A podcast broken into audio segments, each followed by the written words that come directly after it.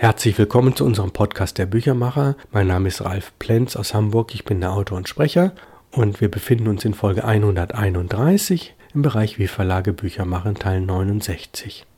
Heute kommt wieder was Sachliches. Es ist ein relativ kurzer Podcast, der geht aber sehr in die Tiefe, denn wir steigen tiefer in das Thema Schrift und Gestaltung ein.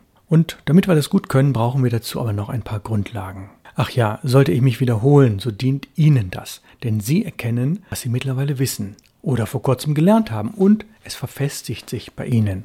Schrift in Typografie ist ein tiefes Thema. Wissen Sie noch, warum die allermeisten kostenlos Schriften an Ihrem Windows-PC oder Mac nicht viel taugen?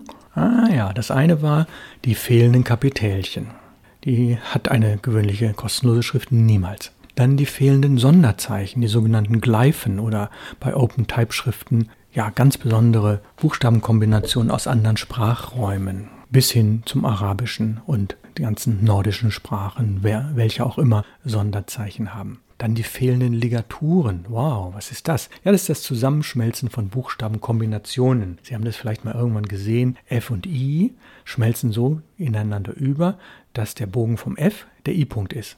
Oder F und L fließen auch ineinander über, sodass es keine zwei getrennten Buchstaben, sondern zusammenhängende sind. Ja, und die berühmteste Ligatur überhaupt, die kennen natürlich alle von Ihnen, das ist das SZ. Das ist eigentlich das altdeutsche S, so ein langer Strich mit einem Haken oben dran und das rangesetzte Z. Aber das ist mittlerweile ein ganz übliches deutsches Sonderzeichen, aber letztlich war das mal eine Ligatur aus S und Z und der Name sagt ja SZ. So, was die typischen kostenlos Schriften nicht haben, sie haben eigentlich keine Schriftharmonie. Da geht es um Unterschneidungen, also wie eng Buchstaben zueinander stehen, speziell bei bestimmten Buchstabenpaaren. Und davon gibt es eine ganze Menge, wo man sagt, ah, das A muss ein bisschen unter das V runterrücken. Und äh, wenn es Großbuchstaben sind, muss das große A sehr besonders an das große V heranrücken und anderes mehr. Da geht es aber sehr, sehr in der Tiefe. Das haben die üblichen Schriften nicht.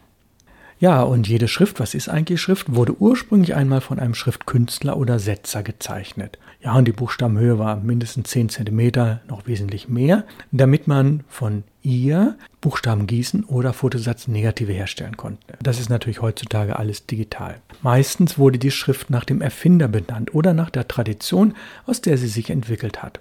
So gibt es durchaus unterschiedliche Times-Arten, die auf verschiedenen Traditionen beruhen. Nicht zu verwechseln sind diese ähnlich aussehenden Schriften mit den unterschiedlichen Schriftschnitten aus einer Schriftfamilie. Je nach Modetrend waren in dem letzten Jahrhundert unterschiedliche Schriften modern. Man schaue sich nur einmal die Rowold-Romane der 50er Jahre an oder Bücher aus den 20er Jahren, die durchaus nicht alle in der altdeutschen Frakturschrift gehalten sind.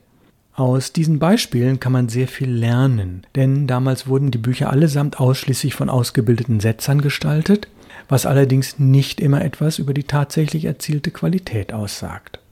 Ja, und möchten Sie den Eindruck eines alten Buches erwecken, dann kann man das durchaus durch die Wahl der geeigneten typografischen Mittel erreichen. Modernes Buch zu gestalten ist schon wesentlich schwieriger, denn moderne Schriften sind häufig nicht sonderlich gut lesbar, weil wir sie nicht gewohnt sind. Ja, jede Schrift gibt es nicht nur in verschiedenen Größen, sondern vor allem auch in unterschiedlichen Schriftschnitten. Gemeint sind die Neigungswinkel der Buchstaben, die Dicke der einzelnen Linien innerhalb der Buchstaben oder aber die ausschließliche Verwendung von Großbuchstaben in einer Schrift. Großbuchstaben heißen ja Versalien, ist eigentlich eine ziemliche Unsitte. Das benutzt man überwiegend für Abkürzungen. Ja, und man unterscheidet bei der Dicke der Linien innerhalb der Buchstaben nach mager, normal, fett. Ja, und das Fett, da kommt es dann sehr darauf an, ob das eine gute Schrift ist oder nicht. Fett mit diversen Abstufungen, zum Beispiel für Viertelfett, Halbfett, Fett, Extrafett und mehr. Das sind äh, nur ganz wenige Schriften, die diese feinen Abstufungen haben. Es sei denn, man erzeugt sie elektronisch stufenlos mit einer hierfür geeigneten Software. Und das sieht dann grausam aus. Es gibt Schriftfamilien, die haben durchaus 10, 12, 14 Schnitte, sind sehr teuer, sind aber natürlich grandios im Gebrauch. Die normalen Schriften werden teilweise auch Buchschriften genannt, was ihrer Verwendung als hauptsächliche Schrift eines Buchtextes entspricht.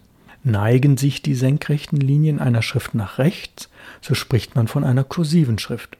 Auf Englisch heißt das Italic. Genauer müsste man sagen rechtskursiv. Eine Schrägneigung nach links, sehr, sehr selten, heißt entsprechend linkskursiv.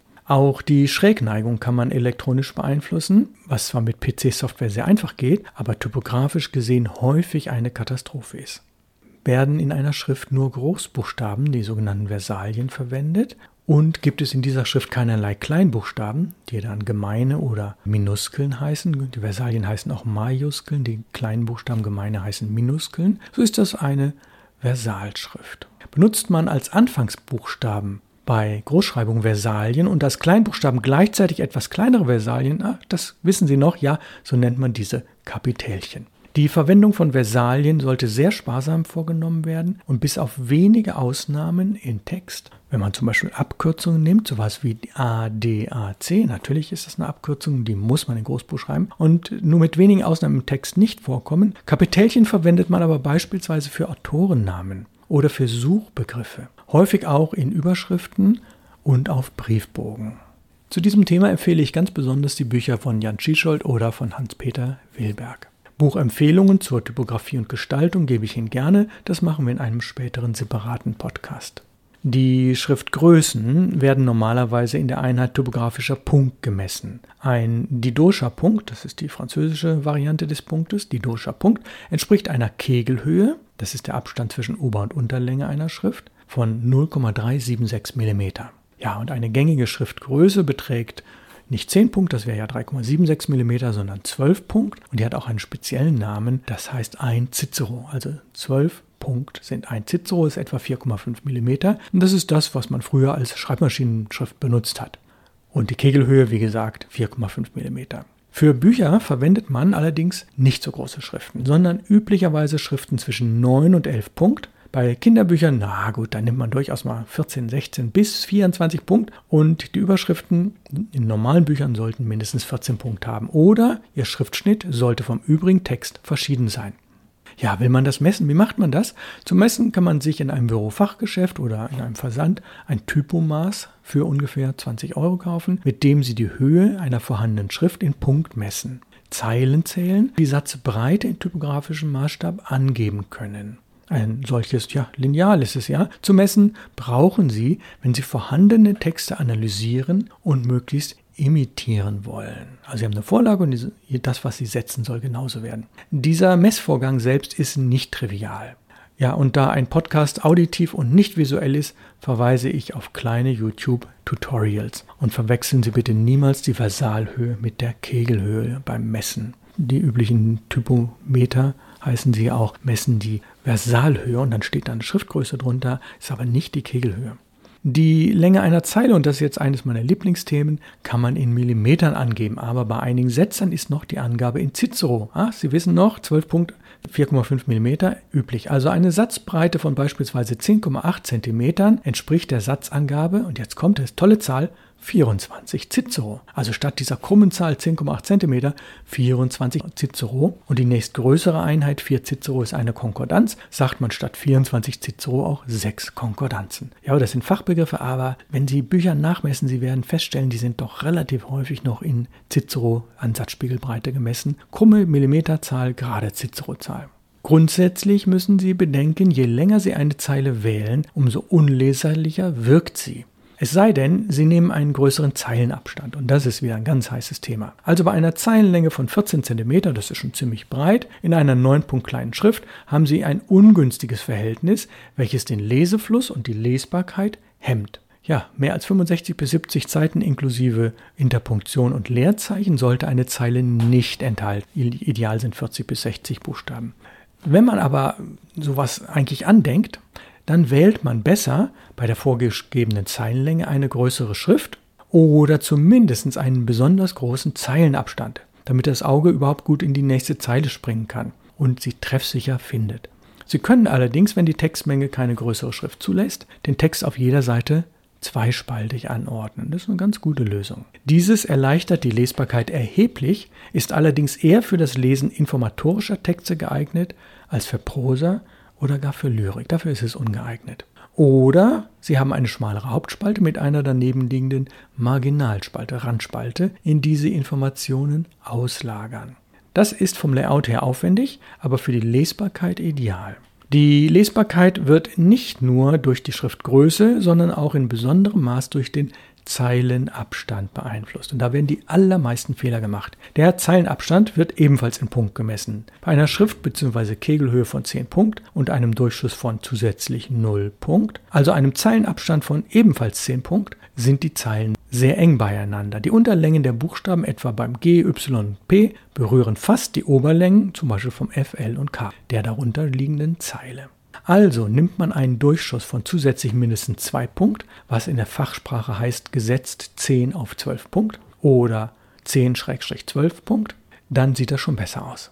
Sie können auch angeben, dass der Durchschuss zusätzlich 2 Punkt sein soll. Also nicht Zeilenabstand, sondern Durchschuss. Das ist das Füllmaterial zwischen den Zeilen. Besser wären die Maße 10 auf 14 Punkt oder 10 auf 14,5 oder 10 auf 15 Punkt. Also relativ viel Füllmaterial zwischen den Zeilen, damit das Auge sehr schnell die nächste Zeile wiederfindet und nicht in der Zeile drüber oder drunter landet. Mit einem Typomaß und einigen Büchern und Druckerzeugnissen, die Ihnen gut gefallen, können Sie herausfinden, welche typografischen Angaben für Ihre eigenen Produkte in Frage kommen. Wenn Sie beispielsweise den Zeilenabstand zu groß wählen, nimmt der Leser den Text nicht mehr als eine Einheit wahr. Auch hier empfiehlt es sich, nicht zu sehr mit den bestehenden Seh- und Lesegewohnheiten zu brechen.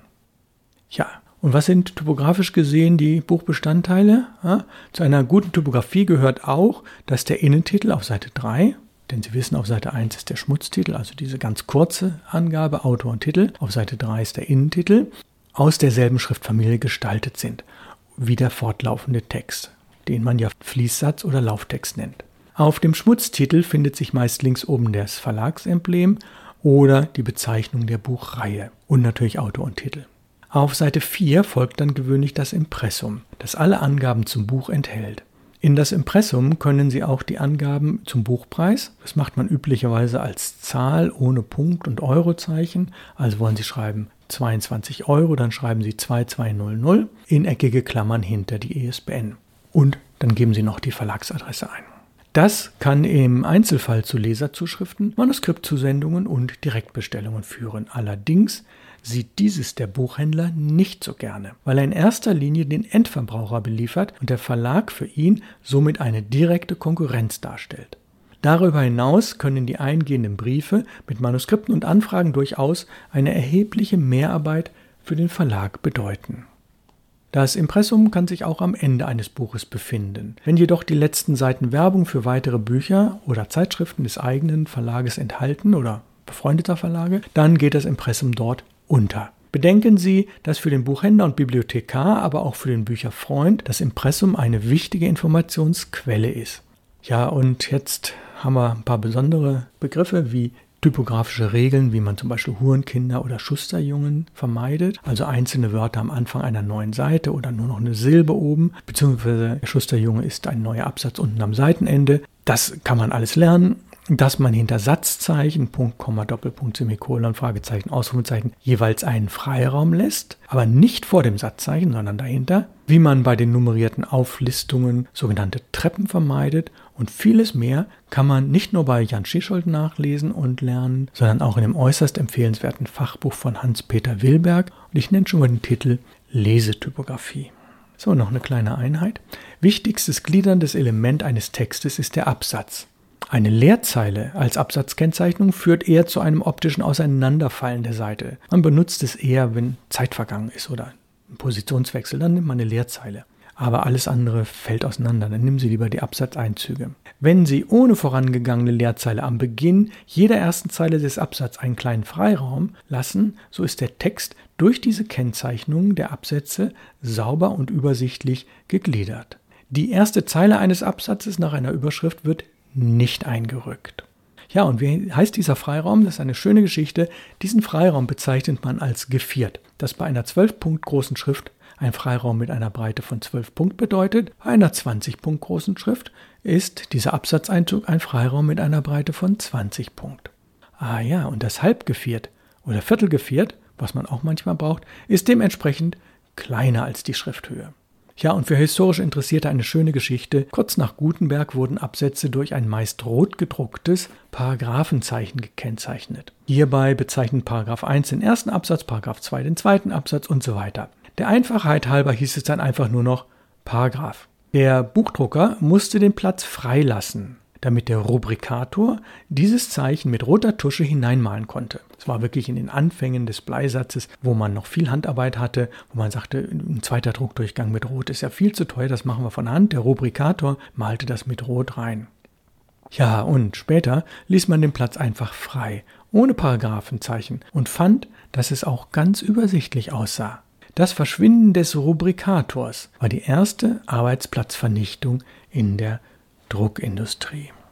Ja, die heutige Folge, wie angekündigt, ein wenig kürzer, aber sie hat es ja in sich und das Schöne beim Podcast, Sie können noch mal ein bisschen zurückspringen, ein bisschen vorspringen und Sie können sagen, diese Folge höre ich mir später nochmal an, denn sie hat es wirklich in sich. Ich bedanke mich sehr herzlich fürs Zuhören. Nächste Woche die Folge des Podcasts 132 der Büchermacher und in dem Bereich Wie Verlage Bücher machen Teil 70. Auf Wiederhören.